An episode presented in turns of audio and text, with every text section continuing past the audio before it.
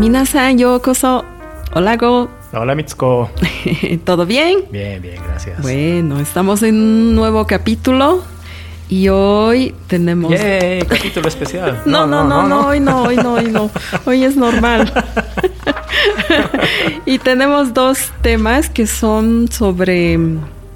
A ver, elementos arquitectónicos, ¿puede ser? Ya. Tú eres la arquitecta. Tú dime. Este, Go nos va a hablar sobre el Genkan. Ah, ahorita vamos a explicar, ahorita va a explicar de qué se trata. Y yo voy a hablar sobre otro elemento que es el tatami. Ah, ok. Hoy ya estamos de arquitectos. sí, nos transformamos. Pero son dos elementos muy característicos de las de acuerdo, viviendas japonesas. entonces creo que es importante y además cómo comportarse ante estos dos elementos, ¿no, es cierto? ¿No es cierto? es, muy especial. Bueno, adelante. Ok, no, gracias Mitsuko. Bueno, sí, como tú ya lo introdujiste, voy a hablar de Genkan. Em, bueno, traduciendo Genkan es entrada. sí, literal. O sea. Sí, pero dado el contexto y, no sé, las diferencias culturales, se ha convertido en una palabra que va un poquito más allá. ¿No? En muchos países están incorporando un espacio en los ingresos de sus casas donde dejar los zapatos. ¿no? Este espacio es el Kenga, donde uno ah. deja los zapatos. Más con la pandemia. Sí, sí, sí, no, de hecho la pandemia obligó a muchos a dejar sus calzados fuera de casa, en algunos casos, ¿no? yo vivo en un edificio, no estamos ahora en mi casa, y si tú paseas en los otros pisos vas a notar que en el pasillo fuera hay zapatos. En Japón no es así, obviamente. Uno abre la puerta y hay un espacio eh, del piso que es un poco diferente a los demás espacios que eh, está hecho para colocar ahí los zapatos. Eh, tú como arquitecta entenderás que por esa razón las puertas en Japón se abren, se baten, como se dice, se abren hacia afuera, ¿no? Y en el occidente se abren, se abren hacia adentro, ¿cierto? ¿No? Sí. Sí, yo creo que es por un motivo de seguridad, porque cuando se abren hacia afuera uno puede quitarle el eje a las bisagras y quitar toda la puerta.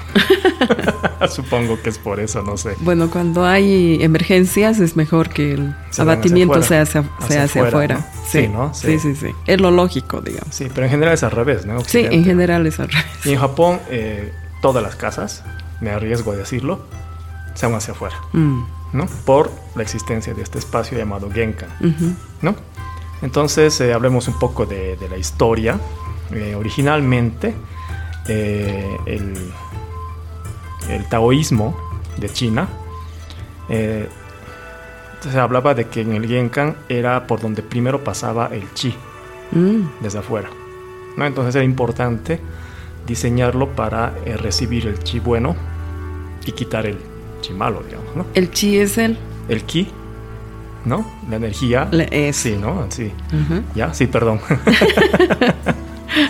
ya, entonces, eh, luego, eh, entrando un poco a Japón, eh, Genkan, también se habla de la entrada del Hoyo, ¿no? De un templo zen o la habitación de un, edificio, de un edificio al estilo Shoin-zukuri, ¿ya? Igual sirve de entrada formal o una residencia. Mm. Entonces tiene estas influencias como religiosas o espirituales en los orígenes, ¿no? Obviamente hoy cuando uno construye un Genkan no lo hace pensando en esto, sino más en el aspecto simplemente cultural de que las casas aquí tienen Genkan y la gente los usa, ¿no? Y vamos a explicar eso. ¿Ya? Eh, en la época Edo, hablamos mucho de Edo, ¿no? Pero realmente fue importante para Japón. Sí, sí, fue de, ¿no? En el periodo Edo se llamaba Genkan a la entrada eh, de una plataforma ceremonial. Eh, desde la era Meiji, ya en otras palabras, desde el aperturismo o la modernización de Japón, el concepto Genkan se refiere para, eh, a las entradas y salidas de los edificios, residencias, casas, espacios públicos. No importa la forma que tenga. Entonces, prácticamente es, dicho en términos históricos de largo plazo, un término moderno. ¿No? Antes estaban más vinculados a los templos, a las ceremonias, y en, desde el Meiji es eh, más cotidiano, Parte de. Parte de mm. una casa normal, ¿no? Eh, veamos, para que la gente que nunca ha visto un Genkan tenga una idea, eh, las entradas de una casa están divididas en dos partes. La parte en la que la gente pone sus zapatos eh, se llama doma, ¿ya? Y imagínate entrar a una casa, alguien te recibe, eso también es interesante, ¿no? la parte del genkan, del, de la parte del suelo sucio, digamos, no sé cómo decirlo, donde sí van los zapatos, no tiene que tocar con el pie esa parte. Y los pies limpios o con los calcetines limpios sí tocan la parte de adentro de la casa. Para quienes vieron el último Samurai, cuando Arun Gren-san entra con zapatos dentro, sí. eso está mal. Sí. ¿No? Porque Además sucios. Sucios, ¿no? Entonces, para evitar eso, es el genka, ¿no? Entonces, uno llega con sus zapatos a la parte de piedra, digamos, deja ahí sus zapatos y tiene que evitar tocar el suelo ese y directamente al suelo limpio con sus medias o con sus pies. Entonces, cuando alguien te abre la puerta en Japón, está como agachado, estirándose para no pisar esa parte y dice, hola, pasa, pasa, ¿no? O hace toda la ceremonia para cambiarse rápido y abrirte la puerta. Sí. No es típico. ¿ya? Eh, y también eh, hay un escalón, una diferencia de, altura, se dice. Sí. ¿No? Como un peldaño gigante. Exacto. Toda la casa está arriba solamente el genkan está a la altura de la calle. ¿No? Entonces esto es un genkan para que nunca han visto. Esta altura tiene eh, varios propósitos. El principal es para evitar que el polvo entre desde afuera. Entonces, no sé cómo se dice ese espacio debajo de la puerta, encima del suelo, esa rendija o... Sí, sí, sí. Entra polvo generalmente. Sí. Entonces, eh, esta parte que es como un peldaño evita que eso entre a toda la casa. ¿no? Mm. Y la otra que es bien común es donde la gente se sienta. Mm. ¿no? Eh, típica escena en Japón. Alguien toca la puerta, dice, hola, vine a visitarte. Ay, qué bien, gracias. Sí, adelante. Y se quedan a charlar en el genkan. Sí. no pasan al living, no pasan a ningún lado, se quedan charlando en el genka y dicen, bueno, qué gusto verte, me voy. Y se va. Sí, sentaditos en el peldaño, en el peldaño, exactamente, ¿no? Entonces eso es eh, un genkan. Eh, raras veces, bueno, últimamente tal vez hay más, pero raras veces hay este vestíbulo genkan que no tenga este peldaño. Cuando no tiene, que hay casos, hay un límite visible puede ser una línea, un adorno, eh, un cambio de material. Exacto. ¿no? Como aquí en mi casa, ¿no? La parte de afuera, digamos, entre comillas, en Genkan, es de cerámica y todo mi piso es de madera. Entonces, eso es para mostrar dónde empieza la casa, digamos. Sí, sí, exactamente. Ya, entonces esto es mármol, pueden ser baldosas. Esa diferencia de materiales es importante. Sí. ¿Ya? Eh, el suelo de tierra de la entrada se llama, a veces se llama sanguado o tataki, ¿ya? Pero eh, originalmente esto se refería al material usado para el suelo de tierra. Ya. ¿Ya? Eh, en la mayoría de los casos, este genka no es un espacio, se dice una habitación diferente. Espacio. Espacio. No es un espacio diferente, ¿no? Y en otros casos, sí. Mm. Ya, pero en la mayoría de los casos no es. Está conectada a un pasillo o al, vestíbulo de, recepción. ¿Ya? Hay casas que son eh, pequeñas o de una sola habitación, ¿no? La cocina, el salón, todos los espacios están en un solo ambiente. Un solo ambiente ¿no? Eh, entonces, la parte de afuera, que sería la parte de tierra, es la parte de afuera, ¿no? Y toda la casa es adentro. Y este Genkan es como el límite. ¿no? Mm. Entonces, es bien importante para la cultura japonesa definir bien el genka. Sí. Eh, después, el genka no solamente este espacio del suelo, también a los costados se ponen muebles, que son colocar los zapatos. Sí. Cuando hay muchas visitas, ¿no? Eh, hay dos tipos de muebles, ¿no? Los que son para la gente de la casa, para no estar yendo a recoger los zapatos de la habitación. Están todos los zapatos ahí y está lleno, ¿no? Entonces uno va a escoger zapatos y sale a trabajar. Y otros, en otras casas mucho más, eh, digamos, con más dinero, hay otro espacio así para los visitantes. Mm. Pero generalmente cuando hay muchas visitas en casa, esto hablando de tres o cuatro personas, no tiene mucha costumbre de, como en nuestra Latinoamérica, de recibir Mucha 20 donde entran cinco. aquí también pasa. Sí. Es típico ver muchos zapatos en el Genkan, ¿no? Sí. Sí, puros zapatos. Quiere decir que la casa está llena. ¿No? Después, eh, desde la era Heisei, digamos, de, la que recién pasó con el anterior emperador, eh, hay cajas de zapatos, eh, sin cajas de zapatos, etc. Pero esto es un, esto es un invento nuevo. ¿Ya? Después, eh, paragüeros es recomendable poner cuando llueve, ah, donde poner los paraguas. Eh, como es una zona donde se puede mojar generalmente por los zapatos con barro, etcétera. Entonces es buena idea ponerlos paraguas paragüero allá, ¿no? Sí. Después eh, en la entrada, digamos donde primero pones el pie subiendo a la casa, es como poner una especie de alfombra pequeñita, ¿no? Para recibir los, los pies. Eso también es típico. Entonces ustedes están diseñando su Genkan, no se olviden, dos materiales distintos, altura. Diferencia de altura. Diferencia de altura, una, un pequeño, una pequeña alfombrita para recibir a la gente, los muebles típicos y el paraguas. ¿Ya? ¿Qué se hace en, en el Genkan? ¿No? Entonces, primero quitarse los zapatos, ponerse los zapatos. Eh, darle al, visitante su, su dori, su, su pantufla. Sí. ¿no? Es, es, educado. Después, eh, si tú eres muy japonés, llega alguien, no lo invitas a pasar a tu casa, te quedas en el genka. No es malo. No es malo. No es malo.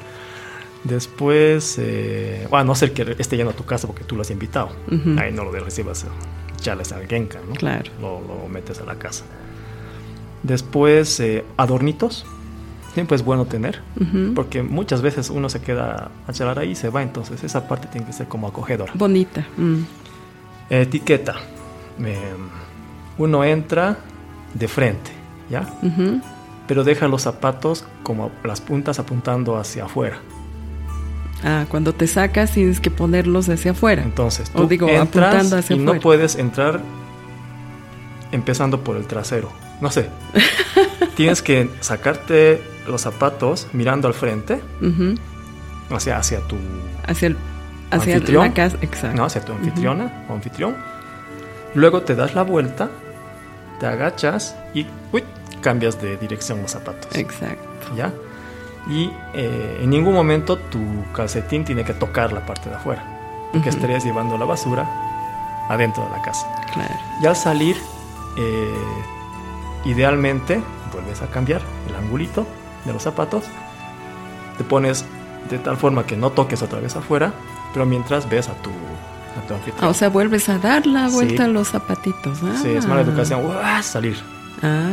Entonces vuelves a poner y estuvieras charlando y te pones los zapatos, es importante.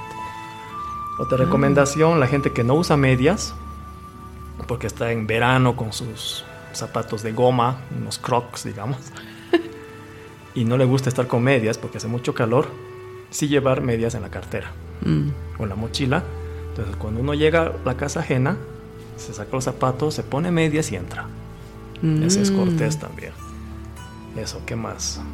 Nunca, nunca entren con zapatos, como sí. Alrun Grensan. Pero si van desde Latinoamérica a Japón, les va a pasar. Sí, a mí, a mí me, ha, pasado. Sí, Eh, perdón. Y me doy cuenta cuando ya estoy adentro y hay que disculparse rápidamente y escapar, ¿no? sí. Sí. Eh, sí. a mí me ha pasado. Sí, se pasa.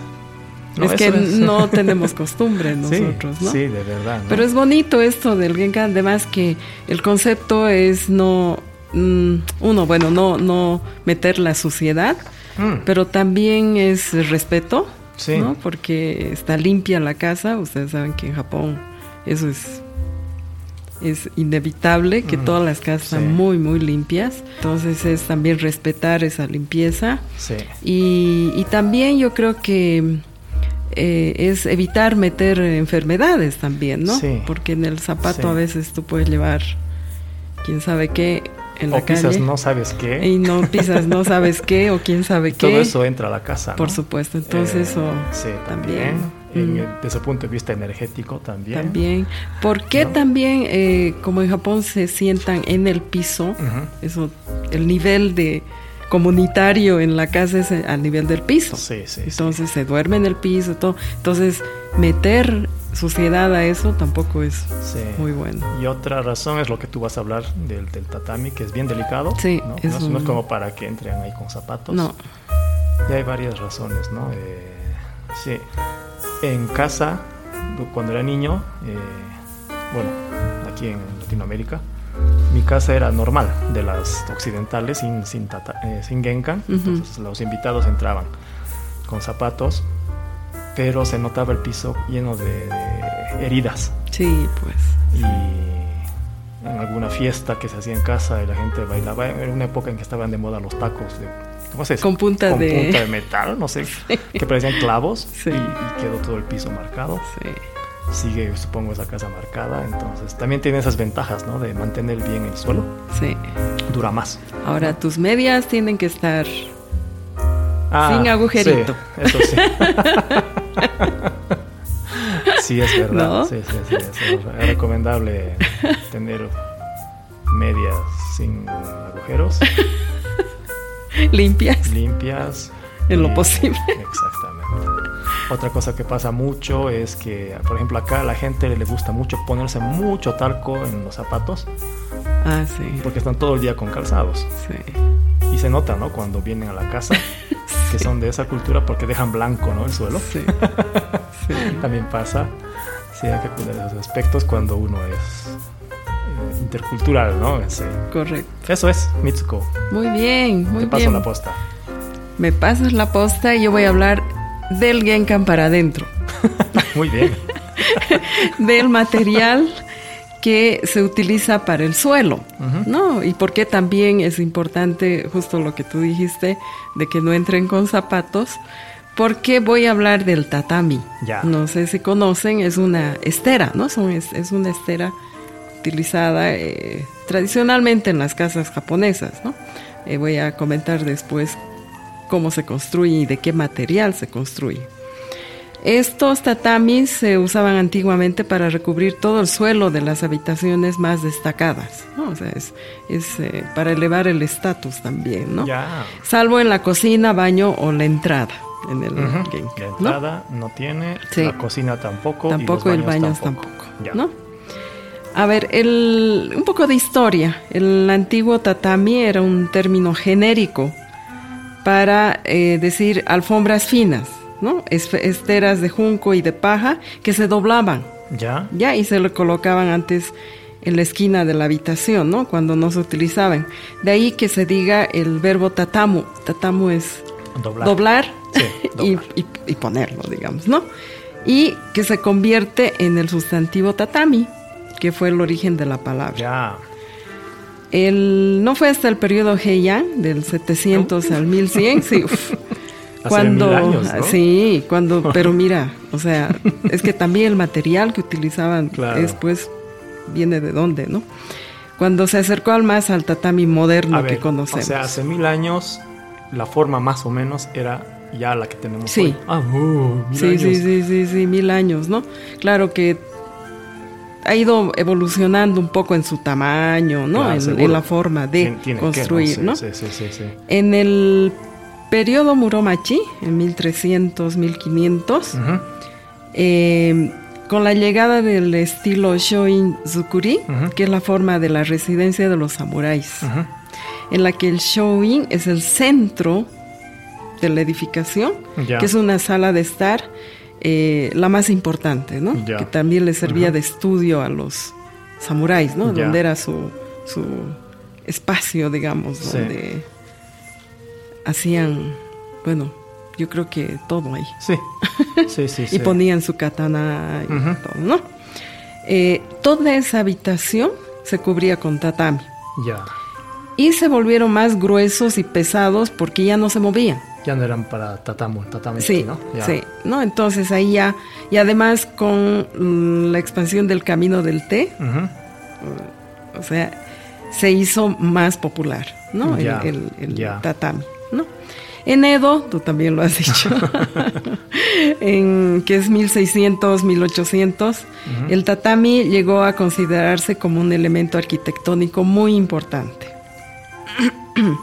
y en algunos casos se nombraron magistrados del tatami para supervisar la renovación de castillos y residencias. O sea, había especialistas mm, seguro. en tatami para, para los castillos y las residencias importantes. ¿no? Ahora, ¿cómo se construye un tatami?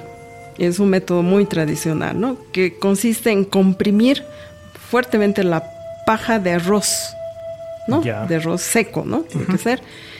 Hay que cocerla y transformarla en una tabla de unos 5 centímetros de grosor. El estándar es 5.5. Ya. Y se llama cama de paja. Ya. Eh, yo creo que hace mil años se utilizaba eso porque el arroz es un elemento, es bueno, es, algo que común, ¿no? Común y ha sido un subproducto del cultivo de arroz. Ya. ¿Mm? O sea, no desperdiciaban, eran muy ecológicos y utilizaban eso para, eh, para construir los tatamis, ¿no? Ya. Y también tienen muchas funciones, ¿no? O sea, como elasticidad moderada, ¿no? Alta retención del calor. Sí. Controla la humedad, ¿no? Y la purificación del aire. O sea, es, es un material muy muy adecuado, digamos, ¿no? Para la, para tanto el frío como el calor. Falta una. ¿Cuál? Es muy agradable sentirlo cuando vas a ah, hacia las líneas. Pero esa esa parte de arriba, ¿no? Se teje, o sea, la parte de arriba el revestimiento es con tallos secos de juncos. Ya. Shichito yo se llama. Ya. Y existen además varias técnicas, o sea, esa esa ese que sientes es por la técnica del tejido. Ya. Porque la trama, la trama eh, es muy especial, ¿no? O sea, tienes que tejerlo con cáñamo, ¿no? Y hay, hay diferentes maneras de tejerlo, pero la más común es en el morome o mote, en que se tejen dos hilos, ¿Ya? ¿no? De, de algodón, curvidumbre se llama, en una sola puntada. Ya. ¿Ya? Eh, los bordes del tatami has debido ver, ¿no? Unos bordes hermosos se destacan, que es en tela, ¿no? sí. Por lo que el color y el dibujo pueden cambiar dependiendo la, el ambiente de la, de la habitación. Pero también en el pasado había restricciones en el uso de estos bordes en función del estatus ah, de, sí. de la Ah, mira, ya, qué interesante. Sí, si tú vas al castillo de, del emperador, te fijas los bordes y son muy especiales. Bien difícil tu reto. ¿Cuándo voy a ir al Palacio Imperial? Cuando otra, otra, otro ejemplo, por Cuando te condecore. Ahora, los diseños están compuestos de por formas puras, ¿no? Materiales nobles y colores sobrios. Es, la característica del mm, tatami, ¿no? Sí, no, no hay. Sí, busca anular casi por completo la ornamentación y la ostentación. Es muy limpio, ¿no? Es, es realmente bien, bien sobrio. Sobrio, ¿no? Mm, sí, ¿no? Sí, sí, sí. Em, logra una conexión muy fuerte entre el espacio, la, idea es que se logre una conexión entre el espacio y la persona que va a habitarlo, ¿no? Ya. ¿Te imaginas antes un samurái? Tenía que mm. tener un espacio muy tranquilo, mm. porque después de venir de una el batalla... tiene esa magia, ¿no? sí. sí y para, para la, el camino del té... Seguro. Te da un... Seguro. Un aire muy especial, ¿no? Para... Cuando mi esposa va a Japón, eh, a veces nos vamos a a los hoteles tradicionales, que son con tatami, ¿no? Sí. Pero esa sensación que tienes cuando llegas a una habitación tatami y te atienden ahí con, con el, el futón, todo en el suelo, o tu mesita bajita, con almohadones, es una sensación muy agradable, ¿no? Una muy buena conexión con, con el espacio. Es, es muy lindo, ¿no? Por eso es que la vivienda tradicional japonesa apela a la sensibilidad, lo que tú estás diciendo del ser humano, ¿no? Eh, ahora, hay dos tipos de tatami. Eh, muy complicado esto de las medidas. Ya. Pero voy a tratar de explicarlo. Eh, bueno, básicamente es rectangular, con una proporción mm. de 2 a 1, ¿no? Sí, sí. Y también hay cuadrados, ¿no? Que es el medio tatami. Ya. ¿Ya? El tamaño básico es de 3 shaku por 6 shaku. Es 910 milímetros por 1820 milímetros. Eso da 1.6562 metros cuadrados. Ya. Un tatami. ¿Ya? para entender es como un metro por 1.80. Eh, más o menos. Más o menos. ¿No ves? Más o menos. Sí. No es tanto así, pero es más o menos. para que la gente haga el cálculo rápido. Eh, una persona puede entrar echadita, recta, en un tatami rectangular. Sí, sí, sí. Sí, más o menos, ¿no? Eh, hay, hay, bueno, varios estándares, ¿no? De, mm. de, tamaños dependiendo la región geográfica, ¿no? Y aquí hay varios nombres, ¿no? Kioma, Homa, Chukioma. No, complicadísimo, ¿no? Pero, pero es, eh, hay diferentes dependo, dependiendo un poco la, la región. Ahora, hay varias reglas acerca del número y la colocación. Atención a los que quieren tener su tatami en casa. Nunca deben situarse en cuadrícula. Y tampoco deben coincidir tres o cuatro esquinas de las esteras en ningún punto. Porque es de mala suerte. A ver, para entender, eh, si uno tiene papeles, ¿ya? Tres hojas de papel o cuatro hojas de papel es más fácil. No puedes poner en cuadrado. En cuadrado, ¿no? Uno, dos arriba, tres, cuatro abajo, porque generas cuatro vértices que se juntan. Sí. Tampoco puedes poner tres. No. Eso quiere decir que siempre las líneas entre tatamis tienen la forma de T. Exactamente. ¿No? Entonces, procuren siempre poner la forma de T. O sea, T de la letra T, no de T de tecito de ceremonia de T. Sí. ¿No? Por eso la proporción 2 a 1 es ideal. Porque dos tatamis de ancho es un tatami de largo, ¿no? Entonces eso ayuda mucho para, acomodarlos, ¿no? Sí. sí. Es por razones de creencias, ¿no? Eso también. Ya. Entonces la disposición de los tatamis puede hacerse en dos modos, ¿no? Ya. A ver, shugihiki. Shugihiki, ¿no? Eso unidos en sentido vertical o en horizontal, formando figuras en retículas, no cuadradas. Ya. Ya, lo que acabas de decir, en T, ¿no? A ver, este, fu, Fujujiki. Qué difícil. Ese, ese. Dispuestos en un sentido único, o sea, formándose mediante tiras paralelas. Sí, es como poner los lápices de colores en la caja de colores. Eso, paralelamente. Uno al lado del otro. Exactamente. Bueno, esas son las dos formas, ¿no? Ahora, eh, en las dimensiones del tatami son importantes en las casas japonesas, ya que el número de tatamis indica el tamaño de la habitación. hasta ahora se usa. Hasta ahora se utiliza, ¿no? Pero en los anuncios de las viviendas hablan en metros cuadrados, porque es difícil decir X número de tatamis, ¿no? Entonces, porque la disposición también varía, ¿no es cierto? Entonces, por ejemplo, dicen eh, salón de 2.3 metros cuadrados o dormitorio de 6 metros cuadrados, ¿no? Eh, esto es por, como, como diríamos, es imposible utilizar el tatami como estándar, ¿no? Para el por tamaño. Las diferentes medidas que tiene también, ¿no? Sí. Ya. Pero, digamos, eh, como norma en la industria, eh, se define como 1.62 metros cuadrados, ¿no ves lo que decía? Un tatami. Un tatami, ¿no? es, eso está como... La Federación de Consejos del Comercio de, Bienes Raíces define eso como un tatami. Mm. Personalmente, mm. o sea, tú eres arquitecta, así que para ti decir tantos metros cuadrados una habitación, tu, tu, mente ya dice si es grande o pequeña. Sí. En cambio yo, que no soy arquitecto, si me dicen este tres tatamis, a tu ubicas más. Mi, mi, cabeza se imagina a tres tipos así echados uno al lado del otro, cómodos. Ah, ¿Me entiendes? Si dice 10 ah. tatamis, digo, oye, qué grande, ¿no? ¿Me entiendes? Ya, ok. Ah, bueno, también en términos de espacio, de, claro, puedes identificar mejor, ¿no? De, personas, ¿no? Entonces te da esa sensación. No ah. sé si me entiendes. Sí, sí, sí, sí. sí es, me parece una muy buena referencia al tatami. claro, siempre y cuando hayas visto un tatami. Ciertamente, ciertamente, tienes toda la razón. No, porque si no, si no has visto y no has dimensionado el tatami es bien difícil. Sí, sí, sí, sí. Es difícil. Pero si me dices 7.3 metros cuadrados, ya, me agarraste. ¿Te agarré? Sí. Bueno.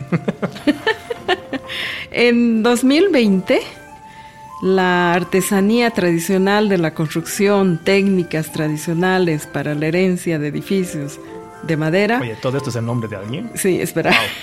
fue registrada como Patrimonio Cultural y Material del UNESCO. Ah, es patrimonio. Y la producción de tatamis está incluida en esta lista. mira qué lindo. Digas, qué belleza. Ah, mira. Así que cuando pises un tatami vas a decir, esto es el patrimonio, cultural.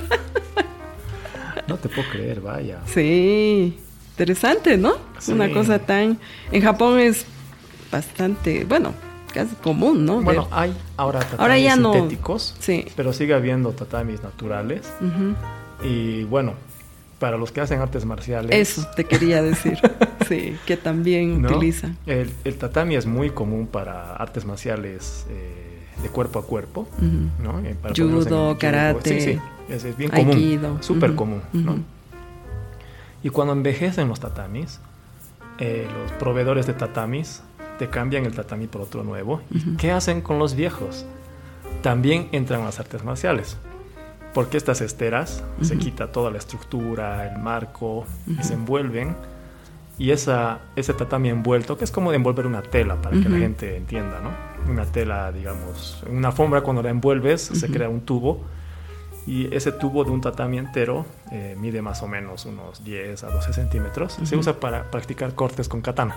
Ah. Es típico el corte de tatami. Ah, ah mira, no, se desperdicia absolutamente. después de cortar, sí. Claro, ella. en la ceremonia de quema de.